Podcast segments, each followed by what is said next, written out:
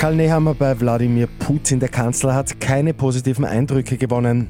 Die WHO warnt vor schnellen Corona-Lockerungen. Immer 10 Minuten früher informiert. 88.6 Die Nachrichten. Im Studio Christian Fritz. Nach etwas mehr als einer Stunde war das Gespräch zwischen Bundeskanzler Karl Nehammer und Russlands Präsident Wladimir Putin vorbei. Nehammer nimmt, Zitat, generell keine positiven Eindrücke mit. Ob der Besuch überhaupt etwas gebracht hat, ist schwer einzuschätzen.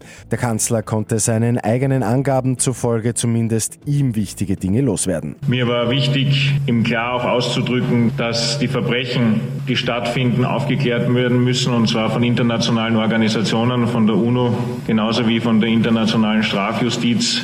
Russland hat sich nach dem Gespräch kaum geäußert. Kreml-Sprecher Peskov hat nur gesagt, dass das Treffen nach Maßstäben der letzten Zeit nicht sonderlich lang gewesen sei.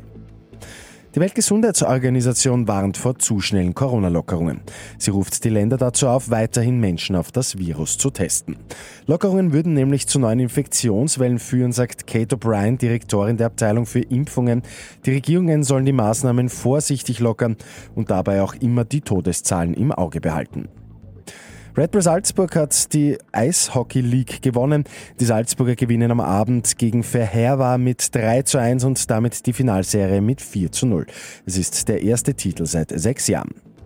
Und in Wiener Neustadt gibt es jetzt mehr Sportmöglichkeiten für die Jugend. Die gute Nachricht zum Schluss. Seit Anfang April werden die Sportanlagen der Europaschule und der Barvitius Volksschule geöffnet.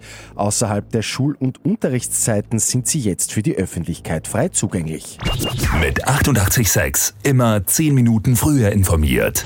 Weitere Infos jetzt auf Radio 886 AT.